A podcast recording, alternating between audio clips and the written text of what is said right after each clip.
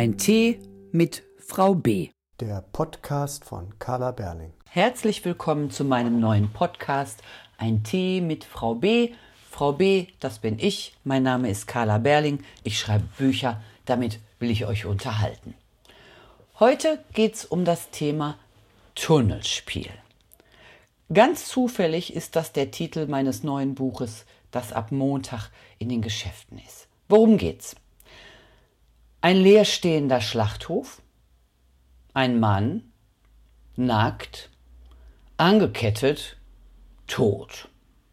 Das sind die Schlagworte für den neuen Krimi-Tunnelspiel. Erschienen im Heine Verlag und am 10. Dezember als Taschenbuch und E-Book überall, wo es Bücher gibt. In manchen Städten lag es schon am Samstag auf den Stapeln, was daran liegt, dass der Verlag natürlich pünktlich zum Erscheinungstermin ausgeliefert hat. Ich habe bei Facebook schon jede Menge Fotos von Tischen bekommen, auf denen alle vier Titel der Serie gestapelt sind und mein Mann Martin kann es bestätigen, ich bin hier fast ausgeflippt. Das sind nämlich nicht irgendwelche Titel, nein, nein, das sind auch nicht irgendwelche Stapel, das sind Stapel mit meinen Büchern. Ich habe 25 Jahre lang davon geträumt und natürlich auch daran und dafür gearbeitet, dass dieser Traum wahr wurde und nur ist das soweit. Tunnelspiel ist da. Was das ist, ein Tunnelspiel, das verrate ich hier natürlich überhaupt nicht, denn ich möchte unbedingt, dass ihr diesen Aha-Effekt habt, wenn ihr in der Lektüre rausgefunden habt, was es mit diesem Begriff, Begriff auf sich hat. Worum geht's? Es geht darum, im alten Schlachthof von Bad Oeynhausen wird der Verleger Lorenz Brenner gefunden, nackig, mit Handschellen an ein Gitter gefesselt, tot ihrer Wittekind ermittelt und sie findet heraus, dass es etliche Leute gab, die mit diesem Typen ein Hühnchen zu rupfen hatten und einige, die wirklich sehr triftige Gründe hatten, ihn abgrundtief zu hassen. Es gibt also eine ganze Menge oder eine ganze Reihe schräger Typen aus der Verlagsszene, die ein starkes Motiv hatten, ihn umzubringen. Aber darunter gibt es niemanden, der diesen bizarren Mord so hätte inszenieren können. Bizarr, weil der Tote nicht nur nackend da hängt, sondern weil, nö, verrate ich nicht. Ihrer Wittekind ermittelt jedenfalls und irgendwann entdeckt sie einen ungeklärten Todesfall, der über 30 Jahre zurückliegt und einen unfassbaren Zusammenhang mit Brenners bizarrem Ende. Dieser Fall bringt ihrer ziemlich an ihre Grenzen. Eine Bemerkung zu diesem gruseligen Tatort, den es in Bad Oeynhausen aber gar nicht gibt, sondern nur in meinem Kopf. In Oeynhausen gibt es keinen alten Schlachthof. Das gilt übrigens auch für alle Personen, die in diesem Buch vorkommen. Ich habe mir das alles nur ausgedacht. Die Handlung und das Konzept für den Roman standen schon fest. Ich hatte auch schon diesen dubiosen Verleger erfunden und wusste ganz genau, wie ich den abmurksen würde. Fragt mich aber bitte, bitte nicht, welcher Teufel mich geritten hat, als mir die Tannenbaumkugeln einfielen. Ich sag nix. Übrigens habe ich bei allen Büchern immer Mitleser, die darauf achten, dass ich keine sachlichen Fehler mache. Kommissar Markus Sprenger aus Paderborn kontrolliert die Polizeiszenen. Eveline Taut aus der Apotheke in Floto ist immer dafür zuständig, mich bei Gift und Risiken, Nebenwirkungen und Wirkungen aufzuklären. Und wegen dieses Tannenbaumschmucks habe ich einen befreundeten Arzt angerufen. Das Gespräch vergesse ich nie. Das lief ungefähr so, hallo Stefan, pass mal auf, wenn ein Mann, ich habe ihm ganz genau beschrieben, wie ich mir die Szene vorstelle und ihn gefragt, was genau mit Wasser gefüllte Weihnachtsbaumkugeln am anrichten, also wenn sie, ich sag nichts, ich sag nichts. Der Doc hustete am Telefon, schwieg sekundenlang nach meiner Frage. Ich glaube, der hatte in diesem Moment so eine Art Phantomschmerz. Er räusperte sich dann mehrmals, bevor er überhaupt wieder sprechen konnte und mir dann die Beschreibung durchgab.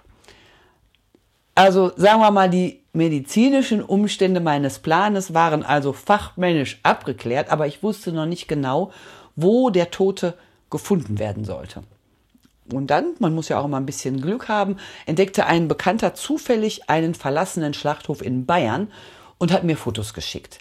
Der wusste, dass ich immer ganz wild auf ungewöhnliche Locations bin.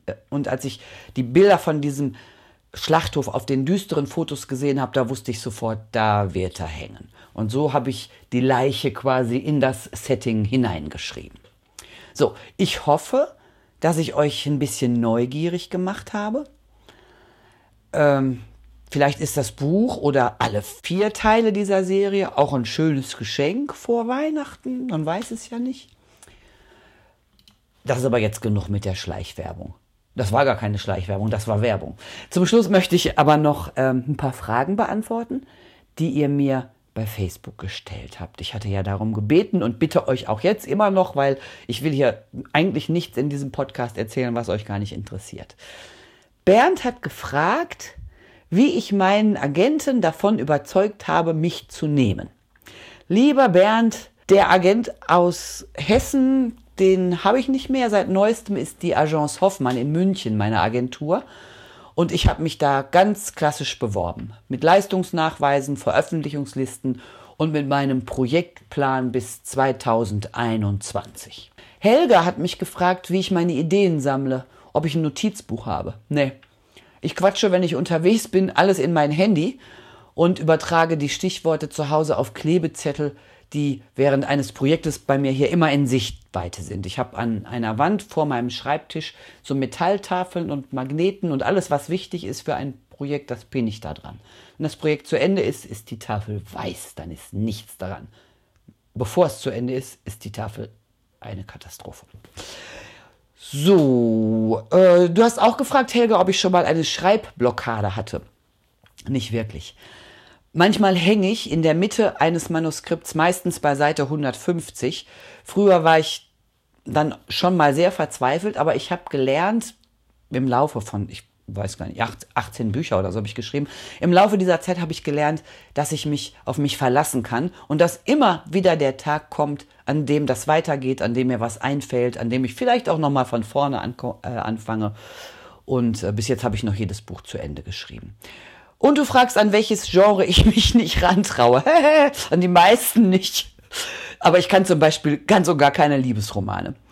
Vielleicht liegt das daran, dass ich mit meinen beiden Ehemännern so unheimlich großes Glück hatte und keinerlei oder kaum Erfahrung in komplizierten Beziehungen habe. Ich könnte immer nur erzählen, sie verliebten sich und wurden glücklich. Das ist im Buch natürlich langweilig, das reicht nicht für 300 Seiten. Und die letzte Frage, die ich beantworten möchte, was hält dich vom Schreiben ab? Unordnung. Definitiv Unordnung, aber die ist ja schnell beseitigt. Und dann nix. Mich hält nichts vom Schreiben ab. Für heute sage ich Tschüss. Ich hoffe, dieser Podcast hat euch wieder gefallen. Schönen Tag noch, eure Carla.